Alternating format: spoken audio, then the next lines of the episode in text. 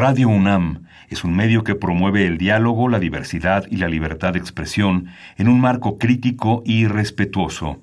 Los comentarios expresados a lo largo de su programación reflejan la opinión de quien los emite, mas no de la radiodifusora.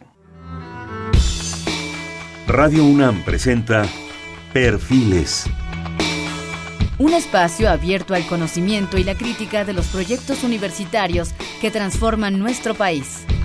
Conduce Hernando Luján. ¿Qué tal? ¿Cómo están? Buenas noches. Estamos nuevamente en Perfiles.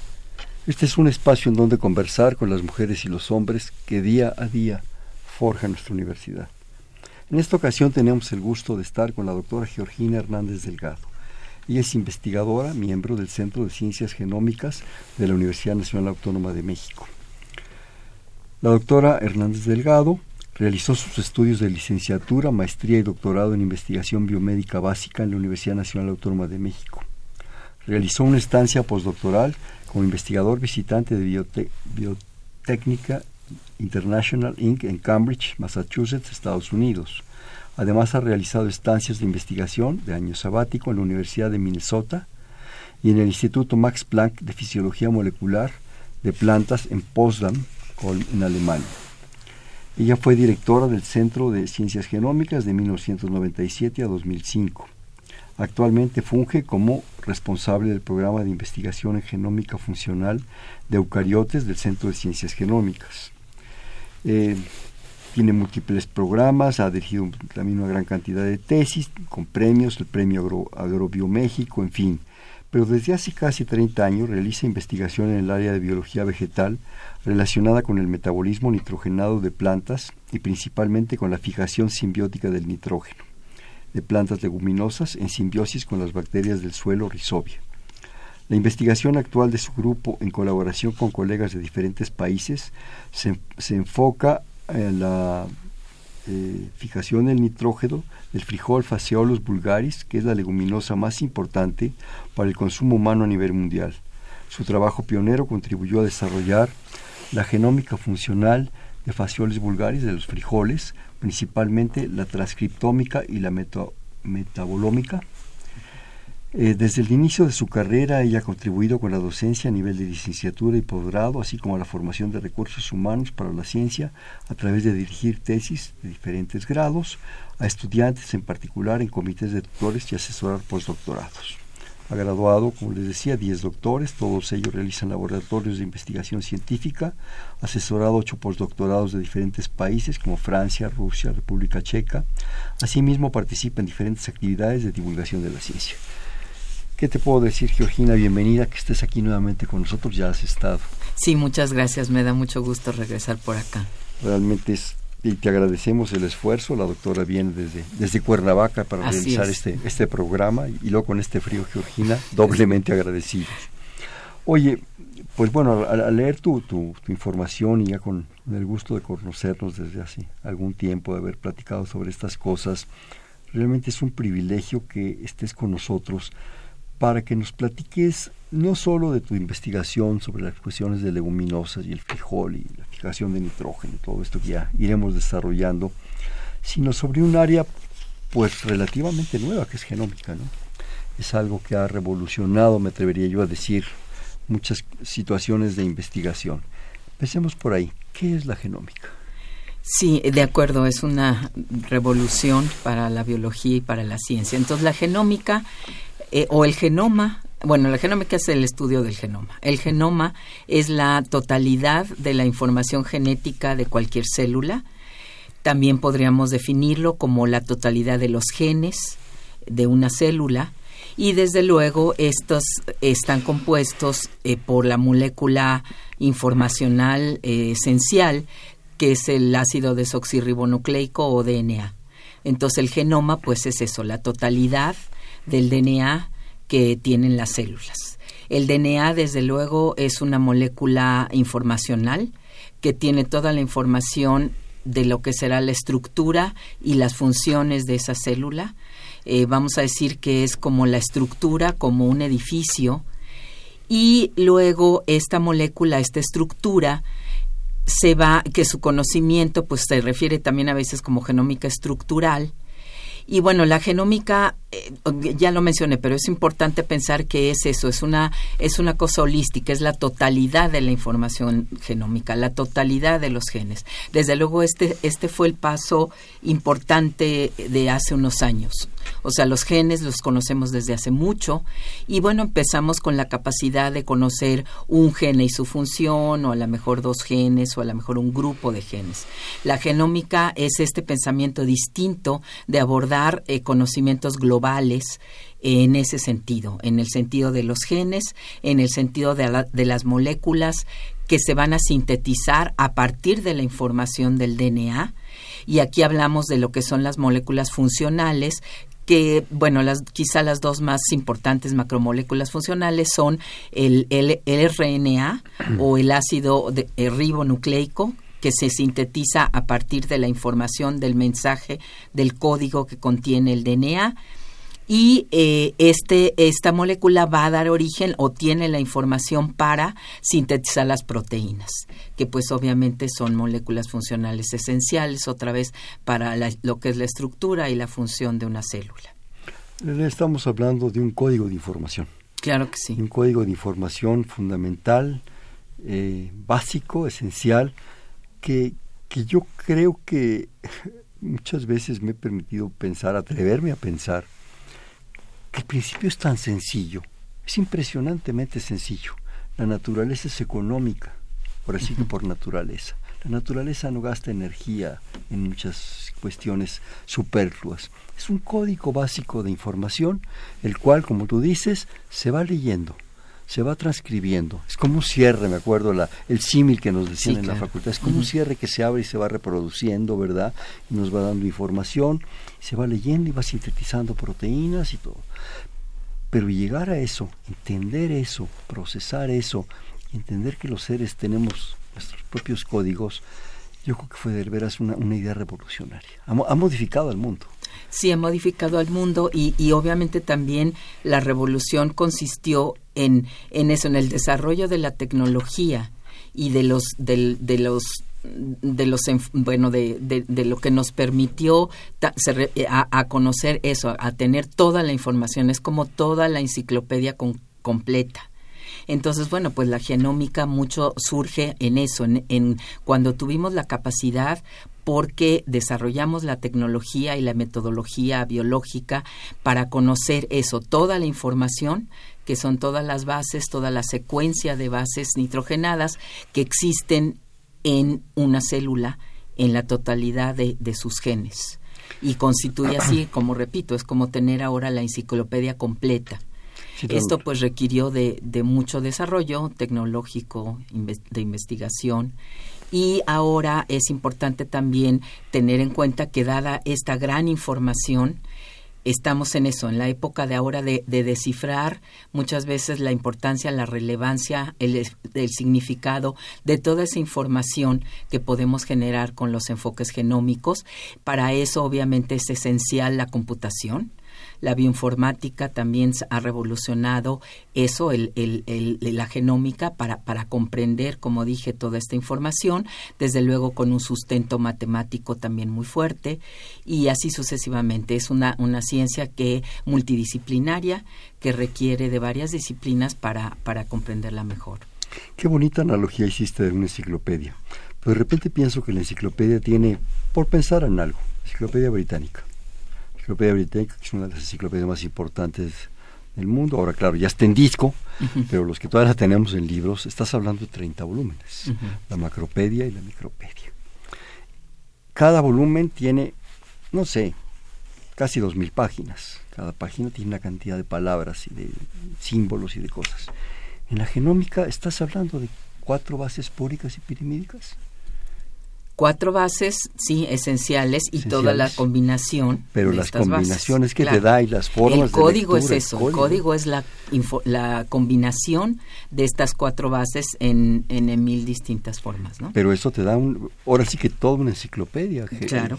es una maravilla de la naturaleza y además el arreglo en esa hélice torcida, ¿verdad? Maravillosa, que es un, es un esquema, es estética es estética la genómica, ¿no? Es, es, una maravilla. Y eso nos da toda la información. Si mal no recuerdo, y si no, por favor me corriges, empezaron a encontrar bases, pedazos, y de repente se empezó a anunciar que ya se conocían secuencias completas de seres, pues de seres vivos, ¿no? Sí, claro. Platícanos, por favor. Pues sí, o sea, te digo, la genómica fue, es eso, es este, ampliar el conocimiento a, una cosa global, no nada más conocer un gene, pues eso, empezamos a conocer la, secuencia de bases de un gene y luego ya de dos y de tres y después se crearon estos nuevos métodos que permiten hacer lo que ahora se, se llama secuenciación masiva para conocer toda la secuencia de bases o de un DNA o de un RNA y esto es la genómica y como dijimos cuando se conoce y se tiene esta gran cantidad de datos, se tiene que pues sustraer el significado de esto, por ejemplo, la interpretación. la interpretación a nivel a nivel de genes se, se, se conoce como anotación. Entonces, la anotación de un genoma es eso, es anotar cada X número de miles de bases para, por ejemplo, para qué proteína codifican o si tienen una función de regulación no de síntesis de proteínas. Y es eso, el ir anotando todas estas bases que se conoce su secuencia, pero pues eso, ¿qué significan y, y cuál sería su función? Sí, no, nomás es la, parte, como tú eh, comentabas, estructural. Ahora vamos a la parte funcional. Ahora vamos a ver, bueno, este pedazo, ¿para qué sirve? ¿Por qué, está ¿Por qué está conformado así? ¿Para qué sirve? ¿Qué me va a leer? ¿Qué me va a reproducir? ¿Qué, me va, ¿Qué mensaje me va a dar? Me atrevería yo a decir, ¿no? ¿Cómo es ese paso? Eh, obviamente fue una tecnología impresionante que se desarrolló, ¿no? Sí.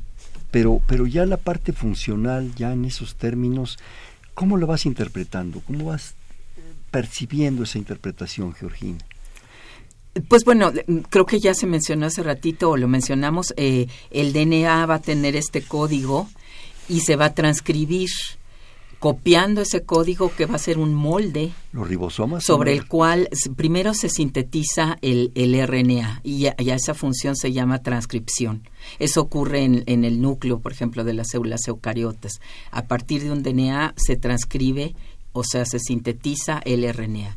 Y esta molécula también va a tener el código, el mensaje, se llama RNA mensajero, en el caso de las células eucarióticas sale del, núcleo y sí, se, se acopla en los ribosomas para ahora la función se llama traducción porque este mensaje se va a traducir en una proteína. Una proteína que en lugar de secuencias de estas cuatro pares de bases va a ser una secuencia de aminoácidos y otra vez el diferente orden de los diferentes aminoácidos va, va, va a dar eh, la, la, estructura secundaria y tercera que pueda tener y la función que pueda tener. Y ese es el mensaje para un nuevo ser vivo. Y ese es el mensaje para un Digo, no un nuevo ser vivo, pero, pero me refiero a algo similar al origen, ¿sí? Con variantes evolutivas, puede ver. Claro. ¿Verdad? Y, bueno, y, la genómica en general, eh, creo que comenté, en general la, genómica funcional, eh, estructural puede ser la estructura del DNA, obviamente muy ligada a lo que, a, lo que es la evolución.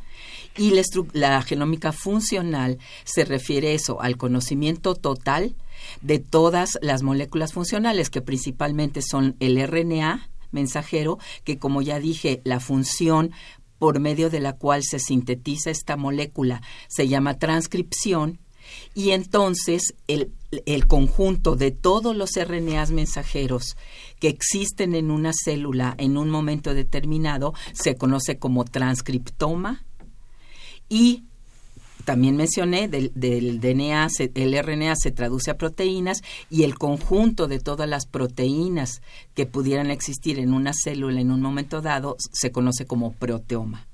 Y estos son los, los nombres que ahora les damos eh, con esta revolución de la genómica, porque vuelvo a insistir, es un conocimiento global de los mensajeros, del DNA, de las proteínas. Digamos que esta es una parte que tú nos estás ofreciendo, un poco la, base fundamental teórica del asunto. Pero ahora pasemos a, lo práctico, tu investigación. Los frijoles. ¿Por qué, Georgina? Bueno, el frijol eh, es una eh, planta que pertenece a la familia de las leguminosas que son todas estas plantas eh, fáciles de reconocer porque sus semillas crecen en vainas Entonces el, chícharo, la soya, la alfalfa, bueno, inclusive los árboles de jacaranda, o sea, todos los... Ahora, eh, y esta familia es eh, la segunda en importancia, por ejemplo, como cultivos y para la alimentación humana y animal, la segunda después de los cereales. Eh, el frijol, como ya es que pertenece a esta familia, y en México pues es un, cultivo muy importante, también el segundo después del maíz. Las leguminosas en general son ricas en, proteína, eh, a diferencia de los cereales que son más ricos en, en azúcares, en carbohidratos.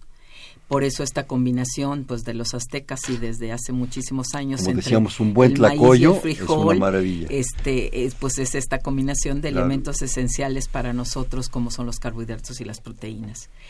Y eh, eh, el frijol como tal y es la fuente principal de proteínas para los humanos en nuestro país, desde luego, y en muchos otros países donde se cultiva abundantemente frijol, que son, por ejemplo, países de, de Centro y Sudamérica y países de África.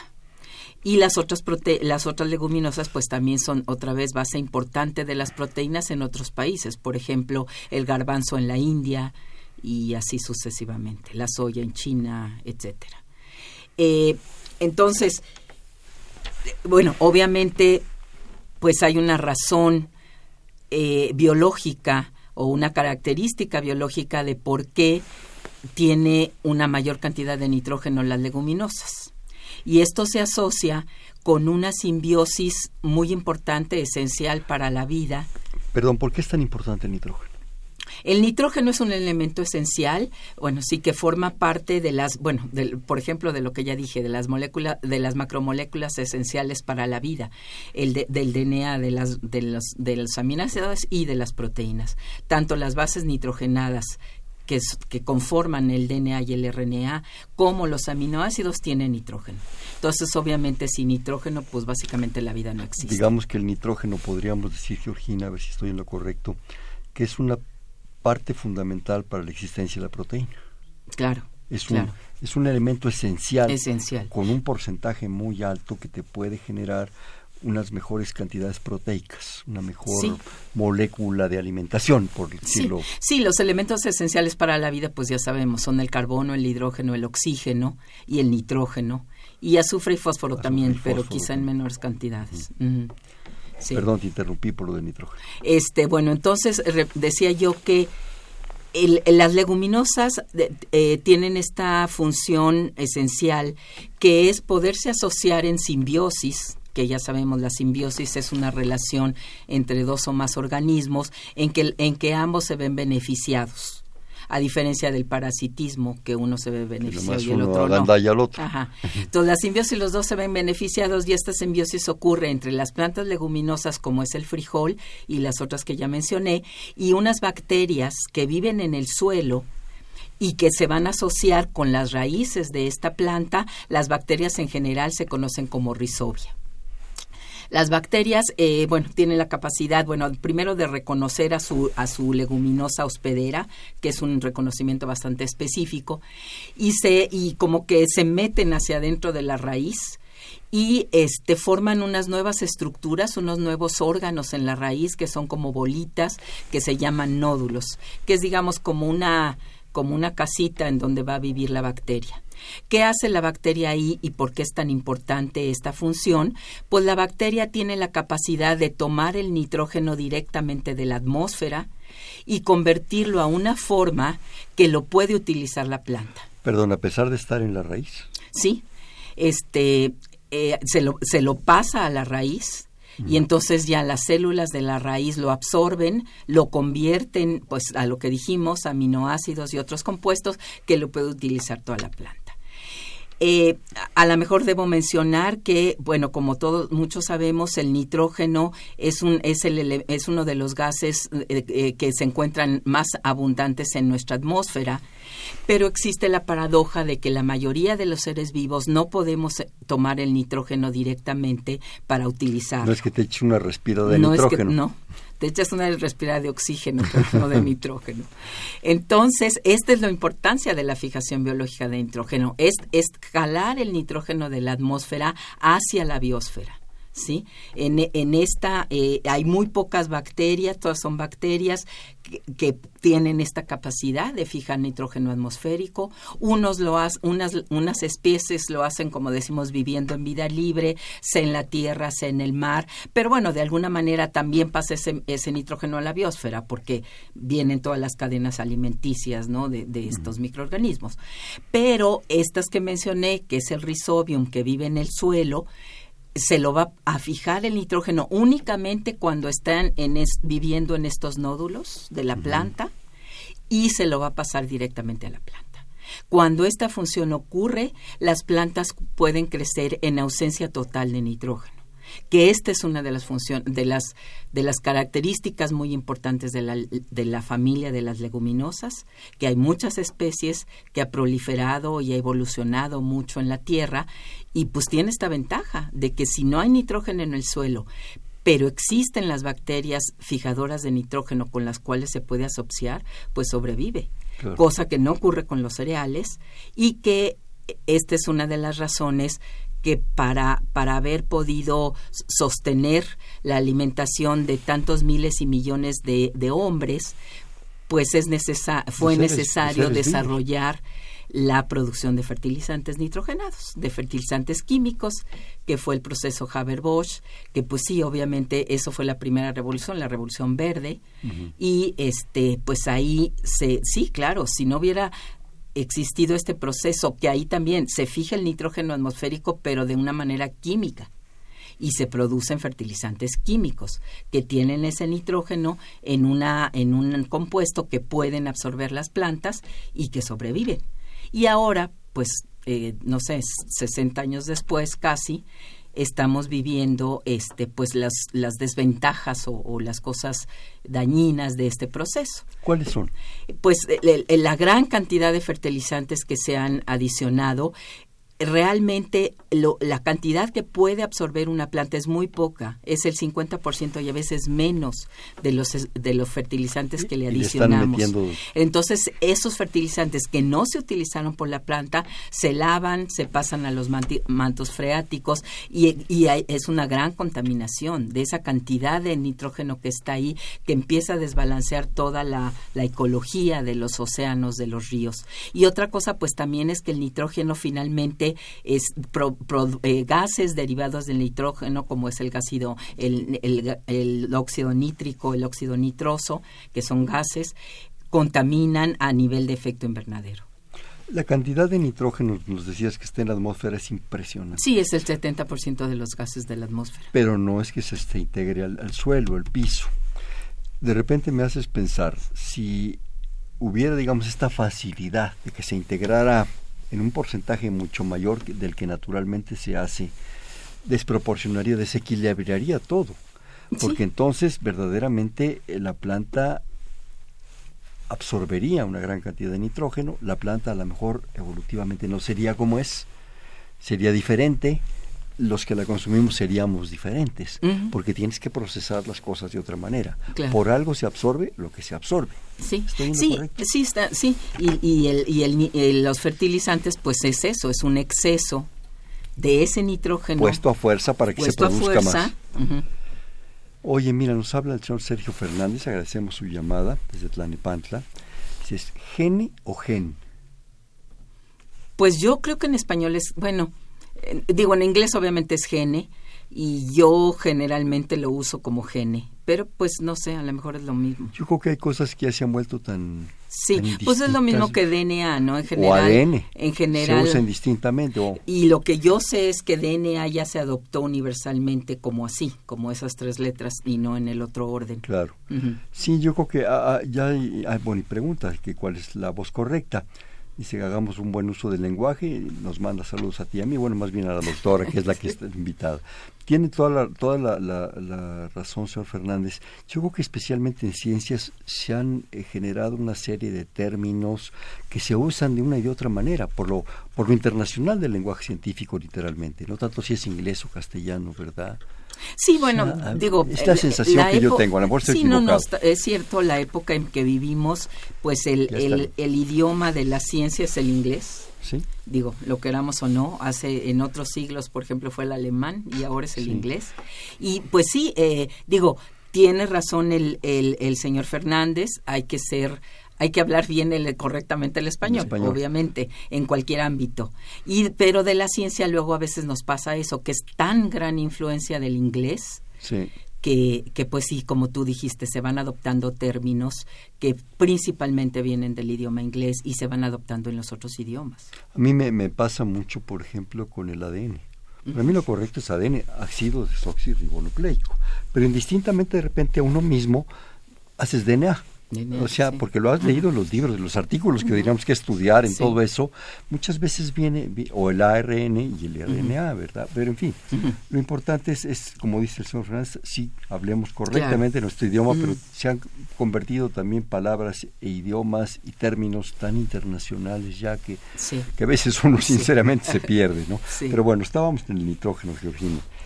Se integra a la planta eh, naturalmente, en cuando hay fijación biológica de nitrógeno, y ya la planta la utiliza. Pero esa es la, razón por la que estabas estudiando leguminosas y las bacterias. Bueno, eh, a, mí me ha interesado mucho esta, esta simbiosis entre las plantas leguminosas y las bacterias de fijación de nitrógeno hace muchos años. Eh, creo que mencionaste que yo, eh, eh, sobre mi centro, mi centro se creó en 1981 en la UNAM. Y se no, se llamaba Centro de Investigación ah, sobre Fijación, de, Nitrógeno. Estuvo con este nombre hasta los 2000 y de ahí le cambiamos el nombre a, Centro de Ciencias Genómicas y eso fue un poco por la, la, evolución, vamos a decir así, o el desarrollo natural de la investigación que llevábamos a cabo ahí los distintos grupos que nos enfocamos cuando fue el boom o el empiezo de la genómica en, en esos enfoques. Pero a varios grupos que estuvimos desde el inicio del centro, incluyendo el mío, eh, eh, pues nos interesó esta función como tal. Y a mí de ahí por eso me surgió el interés en las plantas leguminosas y específicamente en el frijol por la importancia del cultivo en México. Y hay varios otros colegas de mi centro que aún ahora, como en mi caso, eh, prosiguen estudiando la fijación biológica de nitrógeno desde el punto de vista de estas bacterias, del rizobio. Según estamos entendiendo, Georgina, a ver si estoy en lo correcto, esta importancia de la fijación, eh, de, bueno, de, primero de la simbiosis rizobio-frijol, y su fijación lo que hace es generarnos una propuesta proteínica más eficiente, más grande, con una producción en cultivo más amplia. ¿Sí? sí, te digo, eso está relacionado con esto que decía yo, que las leguminosas son cultivos ricos en proteína y por lo tanto en nitrógeno, ¿sí? Porque es una, una manera muy eficiente de tomarlo y la planta tiene una manera eficiente de, de sintetizar todos estos compuestos, quizá los más importantes las proteínas, por ejemplo, para el alimento, que tienen nitrógeno. Sí. Ahora, no solo es en cuestiones de la relación rizobium, nitrógeno, frijol. En general, toda esa fijación del nitrógeno en la vegetación en general impacta también en los seres vivos que las consumen. Claro. Estoy pensando en una vaca que está pastando con, alfa, con, tomar, alfalfa. y la o pasto en los, potreros, ¿verdad? Sí, sí, sí. O, a veces se les da también en ciertos momentos así muy elegantes, a ciertas vacas muy elegantes, se les dan de veras este elementos maíz y bueno, el puerco se alimenta sí, claro, maíz, todo eso, ¿no? Ahora, eh, digo ahí, y como ya mencioné, los cereales, no tienen la, vamos a decir a lo mejor desgraciadamente para el hombre, no tienen la capacidad de fijar el nitrógeno de una manera biológica, el nitrógeno atmosférico. Por eso requieren en, en muchísimas veces fertilizantes, porque el suelo agrícola, los suelos agrícolas en donde se van a sembrar los cereales, no carecen de nitrógeno, no son ricos. O es pobre. Es pobre en nitrógeno. Bueno, de hecho, cuando, cuando observamos a los campesinos, tenemos el privilegio de observar al campesino, vemos esos cultivos cíclicos. Se deja descansar la tierra, se le integra pues desde composta, las mismas hierbas que crecen se revuelven para que se vayan descomponiendo y integrando, se integran excrementos de, borrego, de vaca, de, de, lo que se puede, se les deja orear para que, en fin, es todo un proceso interesantísimo, lo cual le permite al suelo recuperarse y no se agota el suelo, como se dice naturalmente, ¿no? Y, y, y, más en particular sobre esto tenemos la rotación de cultivos. Y otra vez de, nuestros antepasados indígenas, etcétera, otra vez entre el frijol y maíz. ¿Por qué? Porque se siembra el maíz y después se siembra el frijol. ¿Para qué? Para que el frijol enriquezca la tierra de nitrógeno. y le hace mejor al maíz cuando hacemos la rotación. Y así nos vamos. Todo te lo pongo más bonita. ¿Cuántos milpas ¿verdad? Para hablar en buen mexicano, se integra inmediatamente frijol y calabaza. Se, se, se, pone un cereal, una leguminosa y una cucurbitácea, que es la calabaza, ¿sí? Para que ellas mismas se integren en una forma, me atrevería a decir, simbiótica, de aprovechamiento del suelo, ¿sí? Para crecer, para... Sí, sí, y son, son cultivos eh, impresionantes, ¿eh? Sí, sí, sí, se mejoran los tres por, la, por la asociación tan importante. Que desgraciadamente no es económica, pero en términos de la milpa familiar tradicional, mantienen a una familia prácticamente, ¿no? Bueno, y si le agregamos Chile, pues ya lo hicimos, ¿no? Oye, ¿me permites hacer un corte, Claro que sí. Estamos en Perfiles, un espacio en donde conversar con las mujeres y los hombres que día a día forjan nuestra universidad. Estamos platicando con la doctora Georgina Hernández Delgado, investigadora y exdirectora del Centro de Ciencias Genómicas de la Universidad Nacional Autónoma de México en Cuernavaca, Morelos. Estamos en 5536 89 89. Les repito, 5536 89 89. It makes a difference if it's sweet or hot. Just give that rhythm everything you got. Oh, it don't mean a thing if it ain't got that swing.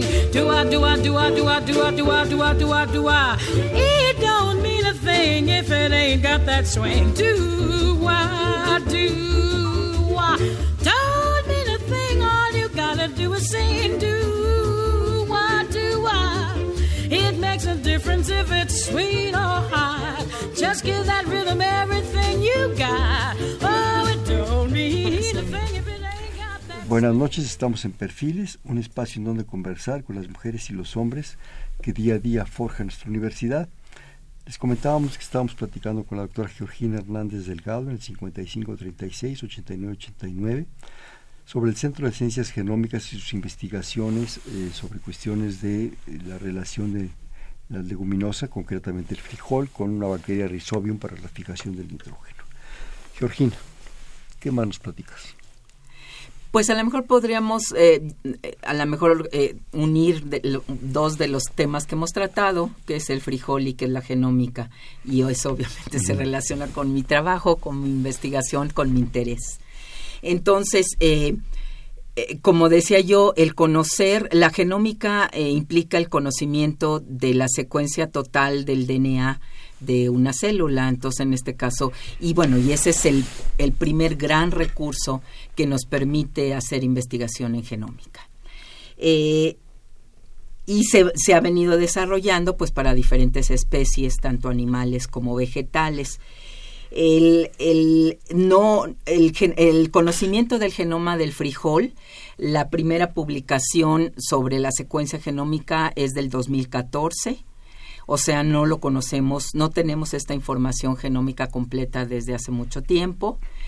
Y este, eh, bueno, creo que no lo mencioné, pero el frijol, ya sabemos, es, un, es una especie bastante antigua, originaria de Mesoamérica, de América, perdón, y, y se tienen dos, dos pulos genéticos, o sea, dos variedades distintas en cuanto a su genética. En frijol en frijol que se domesticaron en dos sitios geográficos diferentes. Uno de ellos es Mesoamérica y otro de ellos es la región andina.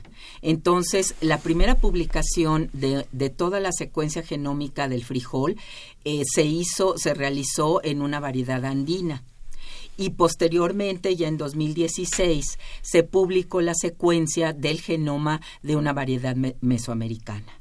Esto realmente da una gran riqueza en cuanto a los recursos porque se puede obviamente comparar, entender más sobre la evolución a, base de comparar estos diferentes pools genéticos. ¿Se encontraron similitudes, diferencias? Sí, claro, hay muchas similitudes. ¿Muchas diferencias? Hay algunas diferencias, digo, igual menores, pero incluso al número de genes, por ejemplo, el, el reporte del, del genoma del, del frijol andino eh, reporta 31.600 genes, mientras que el reporte del genotipo mesoamericano publica, eh, reporta 30.500 genes. Entonces, bueno, si hay una diferencia aún a nivel de números y pues obviamente eh, pues te digo, ya todo, todo el, el, análisis y la investigación posterior al conocimiento de la secuencia genómica, que así le llamamos postgenómica, pues implica eso, este, conocer las, en este caso, las similitudes, las diferencias, la funcionalidad diferente. ¿El de Sudamérica de qué zona es? De lo, de, al norte, sí, de Ecuador, de Perú, sí, mm. sí. Sí. yo creo que por de la región andina norte. Por cuestiones climáticas y de altitud, latitud, todo eso puede ser la diferencia de puede ser, no sé, adaptación, pura, ¿no? Sí, sí. Pero platícanos. Bueno, y entonces este eh, y, esto, pues como dije, se, se, se, obtuvo esta, esta secuencia genómica hace no mucho tiempo. Eh, quizá eh, narraría un poco de historia en la cual estuve involucrada y, me gustó mucho. Este, varios colegas de diferentes países de Europa, de América, estábamos muy interesados en desarrollar la, genoma, la genómica del frijol. Y aquí te estoy hablando de 2001 en que pues esto no estaba muy desarrollado y, y estábamos viendo que otros colegas científicos empezaban a tener eh, información genómica de la secuencia de otras plantas leguminosas. Específicamente las primeras fueron unas especies que, que se tomaron como modelo, porque, por ejemplo, porque tienen genomas más pequeños. Una es similar a la, alfalfa, que se llama Medicago truncatula, y, y otra es similar así como forraje, que se llama Lotus japonicus, pero que su, su este, utilidad o su interés agronómico es prácticamente cero. Entonces, un modelo de estudio en donde hemos aprendido muchas cosas, porque repito, las secuencias de sus genómicas, genomas las conocemos hace tiempo, pero no tener el interés agronómico. Entonces, pues queríamos desarrollar esto de frijol. Eh, fue importante habernos reunido, empezar con proyectos en colaboración y empezar a tratar de, conseguir los recursos pues económicos y científicos para la secuencia genómica. Repito, no fue sencillo y bueno, ahí, ahí ocurren diferentes este, eh, factores, obviamente genómicos y muchas veces pues de interés, ¿no? Y entonces, por ejemplo, podría yo decir que el genoma de la soya, que es mucho más grande que el de frijol, mucho más grande. Sí, bueno, bastante más grande, casi el doble, y por lo tanto, este, más difícil su secuenciación salió primero. ¿Por qué? Pues porque la soya le interesa a países desarrollados. A los asiáticos. Y le interesa mucho a los asiáticos y a los norteamericanos. Claro. Y de ahí hubo mejor, hubo más, eh, más temprano los recursos para hacerlo. posteriormente llegó el frijol, creo que fue muy importante. Eh, eh, fueron dos consorcios, como ya mencioné, el consorcio del genoma de que secuenció el genoma de frijol andino fueron básicamente norteamericanos y ahí su interés de muchos de ellos era eso, el tener también el de frijol para la comparación evolutiva con la soya, porque son eh, cercanos evolutivamente. Y los el consorcio que secuenció el genoma del frijol andino fue este iberoamericano, colegas de Iberoamérica, de México y de otros países de Latinoamérica. Y mi grupo especialmente, bueno, además obviamente de apoyar esta iniciativa del consorcio internacional que le llamamos Faseomics, esto es porque el, nombre científico del frijol, creo que lo mencionaste, es Faseolus, el nombre del género, y Omics por genómica, ¿no? Entonces Faseomics. Entonces, bueno, esta iniciativa de Faseomics fue importante y este mi grupo específicamente nos dedicamos más al desarrollo de la genómica funcional de frijol. Como ya dije, son, es el conocer la secuencia transcriptoma, que es el, el conjunto de los RNAs mensajeros de los transcritos que hay en una célula. Y pues sí, eh, eh, hemos participado en los proyectos que han generado banco, bases de datos en donde tenemos todas las, o bueno, deseamos tener la totalidad, nunca es la totalidad, pero bueno, la gran mayoría de secuencias de RNAs mensajeros, de transcritos, y ahí, por ejemplo, eh, tenemos la información de esto en diversos órganos de frijol, en la flor, en la hoja, en la raíz.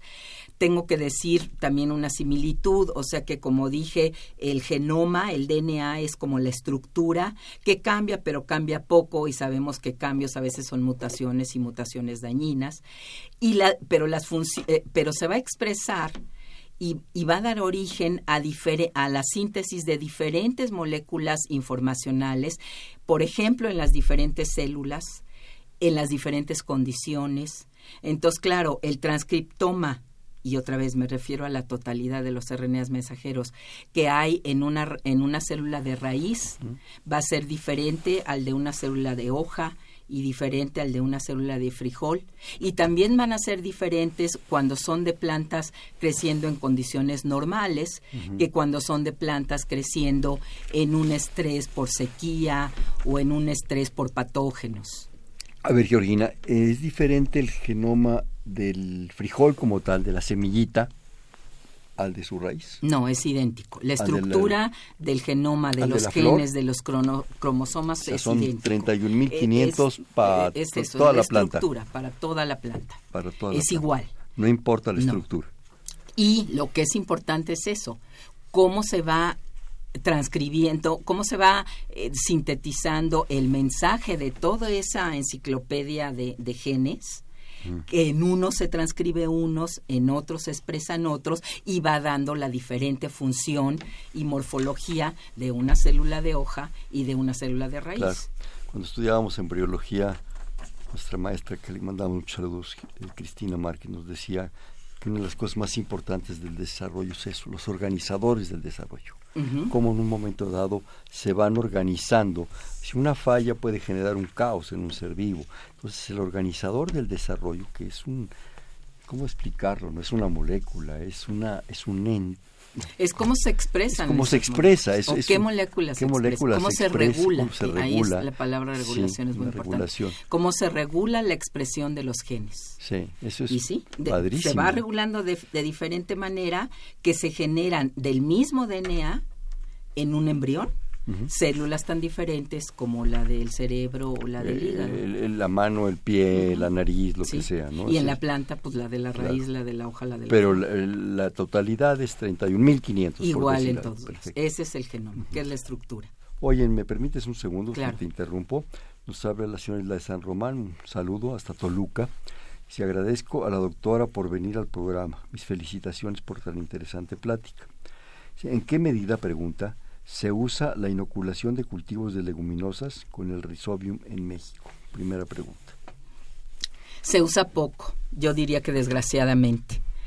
Otra vez, en general, eh, esto tiene que ser eh, programas eh, que, bueno, obviamente con apoyo gubernamental, por ejemplo, de, de la Zagarpa, etcétera, para la producción de fertilizantes y también para, para mostrar las bondades y enseñar la manera de, hasta la manera de adicionarlos, etcétera, a los productores, a los campesinos.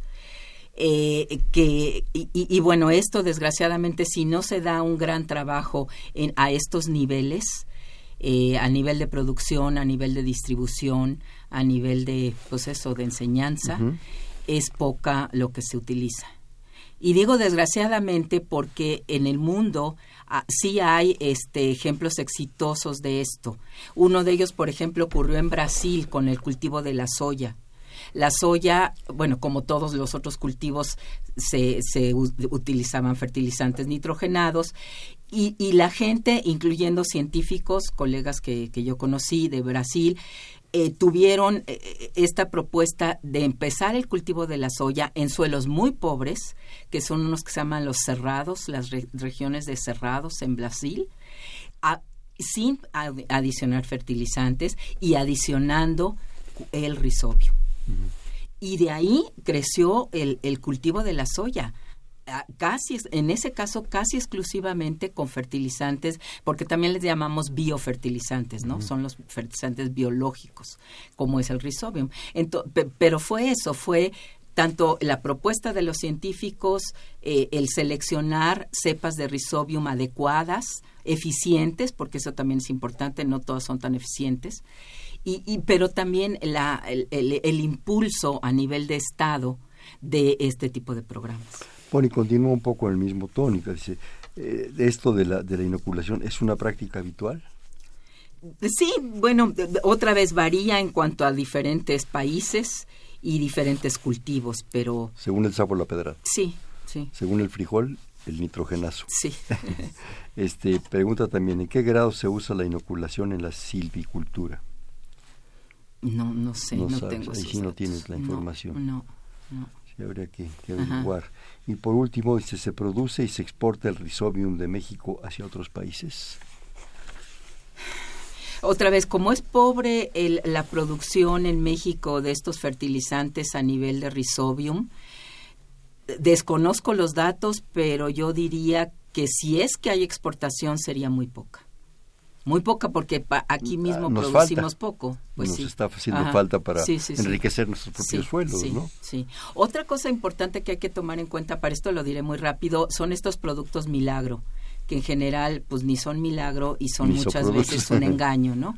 Entonces eso, si, si a un agricultor X le llegan a, alguien a decir, esto es un biofertilizante de frijol y es milagroso y utilízalo y tal, lo utiliza y resulta que no tenía bacterias y que luego se han visto esos productos que a lo mejor alguna vez tuvieron rizobium pero que ya están muertos o degradados, pues no le va a servir al agricultor. Y qué va a pasar que nunca más va a querer usar lo que le dijeron que era un biofertilizante. se prejuicia pues totalmente. Pues, y con razón, porque ahí está la vida, ¿no? ahí está su supervivencia.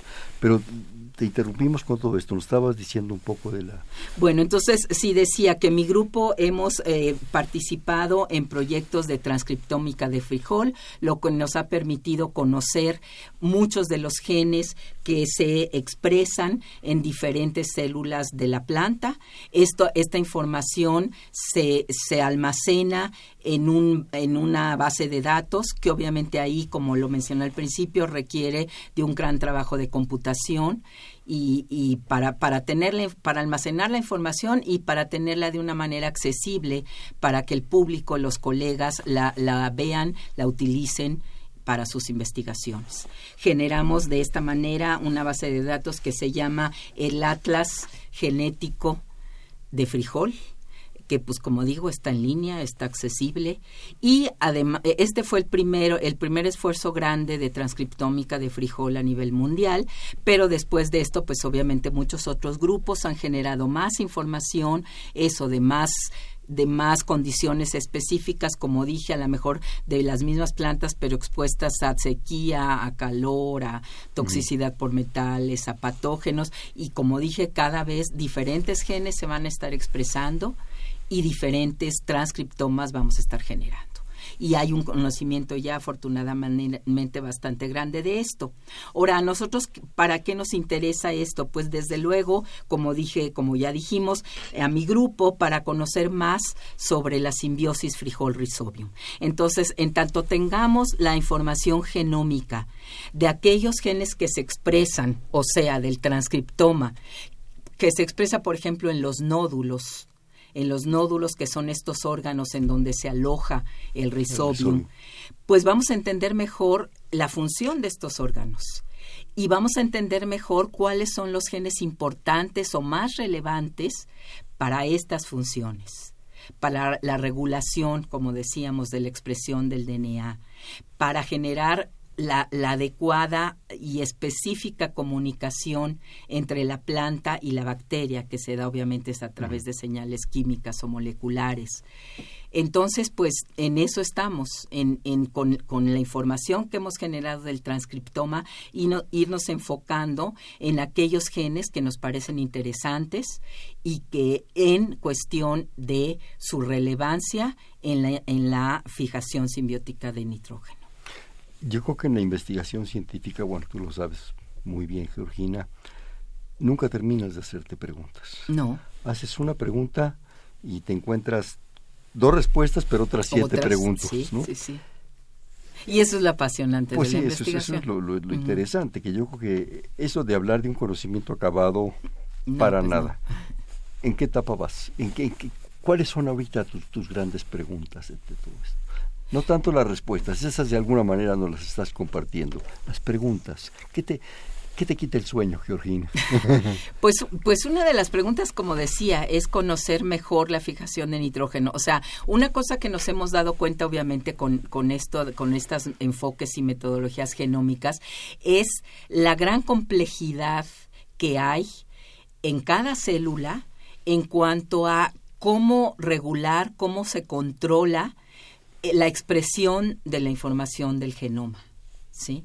Y ahí eh, nos, bueno, son, es un proceso que tiene muy diferentes pasos. Un primer nivel de regulación, por ejemplo, es qué RNA se van a sintetizar y cómo se va a controlar esa síntesis, por ejemplo, en cuanto a tiempo, en cuanto a cantidad.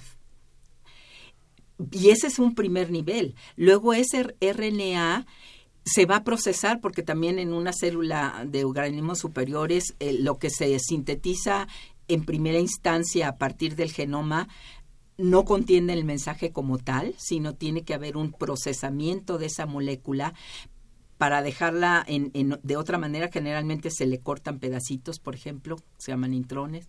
Este para que se traduzca. Entonces, ese es otro nivel de regulación. Cómo procesar ese RNA para que quede el mensajero adecuado. Y luego el mensajero se va a traducir.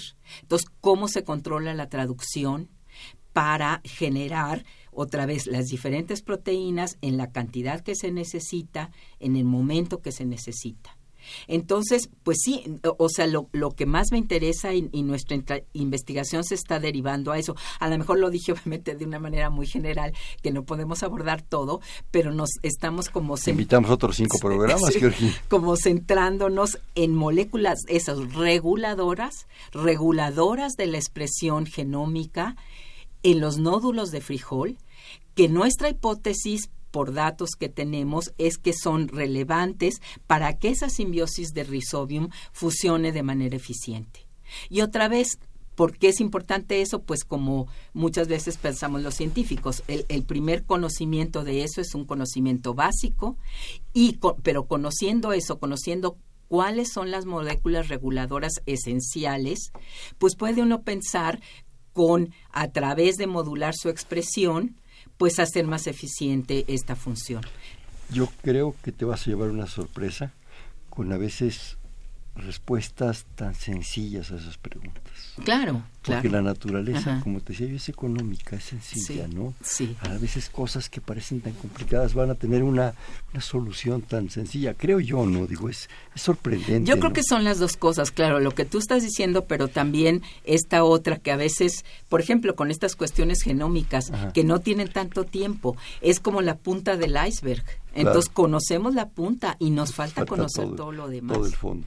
Oye, nos quedan tres minutos. Querías comentar algo de, de, la licenciatura, ¿no? Ah, bueno, sí. En nuestros, eh, como decía yo, la genómica es una ciencia multidisciplinaria que requiere de un gran conocimiento de la biología, pero también de la computación y de las matemáticas muchos científicos que estamos actualmente pues metiendo en estas áreas, pues definitivamente desconocemos todas estas disciplinas. Yo desconozco, por ejemplo, la parte de computación, de bioinformática, establezco colaboración con colegas, pero lo más importante será que los jóvenes que vienen detrás de nosotros sí conozcan estos diferentes enfoques de biología, de cómputo, de matemáticas, que realmente los hagan investigadores genómicos eh, integrales, ¿no? Este es eh, el objetivo de una licenciatura que tenemos en mi centro, que la coordinamos en conjunto con el Instituto de Biotecnología, también en Cuernavaca, eh, que queremos, se llama licenciatura en Ciencias Genómicas, y el objetivo es eso, es, es formar eh, jóvenes que tengan estos conocimientos de biología, cómputo, matemáticas, entre otros, que les permitan desarrollar la investigación genómica de la mejor manera. Yo, yo, si algunos jóvenes nos están escuchando, les sugeriría que se acerquen, que tienen esta vocación, pero sobre todo también una gran disciplina. Claro. En la investigación se requiere una gran disciplina, una gran creatividad, una gran propuesta intelectual, mucho trabajo, pero si tienen esa inquietud, acérquense.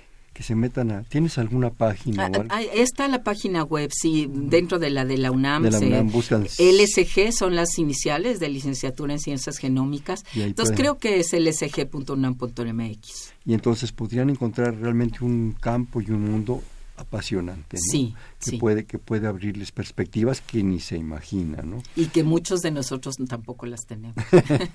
Oye, Georgina, este, algún breve comentario, alguna conclusión general al programa. Pues que qué bueno que exista, que sé que existe desde hace mucho tiempo, te- que había tenido el gusto de estar aquí antes y creo que es esencial esta eh, labor de divulgar lo que es la ciencia, las diferentes áreas de la ciencia para incentivar a los jóvenes que esto es una cosa, es parte de la cultura, de la cultura de un país, esencial el nuestro y en el cua- cualquiera de los otros, y ojalá muchos jóvenes se interesaran en la ciencia como tal. Claro, yo creo que este programa en realidad ha sobrevivido y está gracias a ustedes que nos comparten su, su investigación. Ahora, por último, vamos a jugar un bote pronto. Te digo una palabra y me dices la que se te ocurra. ¿Sí? Bueno, Ciencia, investigación. nitrógeno, esencial, genómica, estructura de la vida, frijol, leguminosa fundamental, fijación, fijación, la más importante fijación biológica de nitrógeno, suelo, pues también esencial para, para la vida, para el crecimiento vegetal. los suelos de México, Son pobres generalmente, deficientes en nitrógeno y en fósforo, la gran mayoría. Pero México nunca será un país pobre porque tiene su gente. Claro. ¿verdad? Bien, este fue Perfiles, un espacio en donde conversar con las mujeres y los hombres que día a día forjan nuestra universidad. Estuvo con nosotros del Centro de Ciencias Genómicas de la UNAM en Cuernavaca, Morelos, la doctora Georgina Hernández Delgado. Georgina, como siempre, muchísimas gracias. por Muchas aquí. gracias a ti, Hernán. En la coordinación, la doctora Silvia Torres. En la producción, Rocío Paola García Rocha. En los controles, Humberto Sánchez Castrejón. En la conducción, Hernando Luján. Este fue Perfiles, un espacio en donde conversar con las mujeres y los hombres que día a día forjan nuestra universidad. Gracias, buenas noches. Perfiles. Un programa de Radio UNAM.